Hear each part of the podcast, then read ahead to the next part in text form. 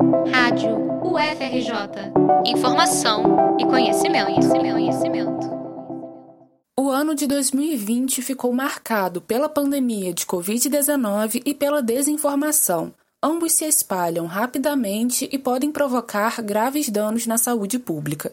Nesse cenário, as universidades assumiram papel de protagonismo, produzindo inovações e pesquisas para apoiar o enfrentamento da pandemia e divulgando informação para manter a população atualizada. Quando o vírus chegou com força no Brasil, lá em março, tudo que as pessoas perguntavam era: quando sai a vacina? Esse questionamento continua, já que a vacinação em massa ainda é um quadro incerto no país. Outra pergunta se mostra relevante, no entanto: sem a valorização da ciência e educação, teremos vacina? O Observatório do Conhecimento, iniciativa independente formada por associações e sindicatos de docentes de universidades de diversos estados brasileiros em defesa da educação pública gratuita e de qualidade, lançou a campanha Sem Universidade Não Tem Vacina, em prol da autonomia das instituições públicas para pesquisar e desenvolver soluções. Cristine Ruta, segunda vice-presidente da ADUFERJ e professora do Instituto de Biologia da UFRJ, explica que a universidade atua em duas formas de produção científica e acadêmica. Através de pesquisas com aplicações diretas e imediatas à sociedade e pesquisas básicas, que são pilar fundamental para a melhoria de metodologias, por exemplo, que proporcionam novas descobertas científicas. Além da autonomia nessas duas formas de produção, Cristine destaca que a gestão de recursos financeiros também deve ser autônoma, para que a universidade consiga dar conta de sua diversidade de pesquisas.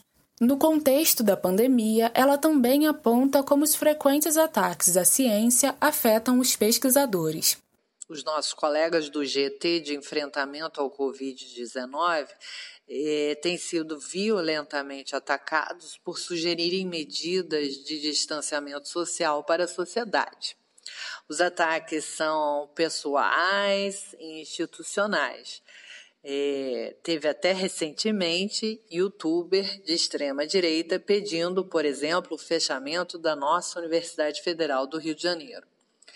No entanto, eu acho que o problema maior é a quebra de confiança nos procedimentos da ciência que acabam tendo um impacto muito negativo na sociedade. Um exemplo óbvio são as fake news relacionadas às vacinas. Esse tipo de desinformação é um crime contra a humanidade, pois pode causar graves sequelas e até mortes. A professora destaca os pontos de atuação da universidade durante a pandemia, entre eles a continuação das atividades de ensino na graduação e pós-graduação, com planos de assistência para incluir todos os estudantes no ensino remoto, e a centralização e divulgação de informações sobre a Covid-19, Cristine cita o exemplo da Universidade Federal da Grande Dourados, que desenvolveu uma cartilha em Guarani e Kaiowá com orientações de combate à pandemia. Os profissionais de saúde das universidades também são destaque no plano de ação das universidades, como lembra a professora. Impossível também não citar e não lembrar aqui nossos valorosos profissionais de saúde que estão dia e noite transmitindo seu conhecimento à população, como o professor, o querido professor Roberto Medronho da nossa universidade, que constantemente traz informações por meio de canais da TV aberta e jornais brasileiros de alcance eh, nacional. Um outro campo de atuação da universidade pública frente a essa pandemia é a produção de materiais, equipamentos e inovação científica tecnológica.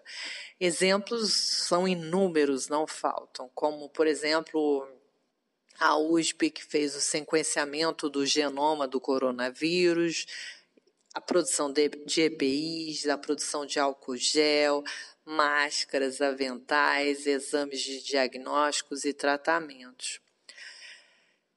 Quantas pessoas será que foram alcançadas por essas ações da Universidade Pública Brasileira desde o início da pandemia? É um valor muito difícil de mensurar. Frente a todos os ataques, a universidade pública continua ativa para auxiliar a sociedade na promoção de saúde, educação e informação. Nesse sentido, o Observatório do Conhecimento conduz a ação Educação tem Valor para reforçar a importância das instituições públicas de ensino e pesquisa para a sociedade brasileira. Para conhecer um pouco mais a iniciativa, acesse observatoriodoconhecimento.org.br. Reportagem de Eliandra Bussinger para a Rádio UFRJ.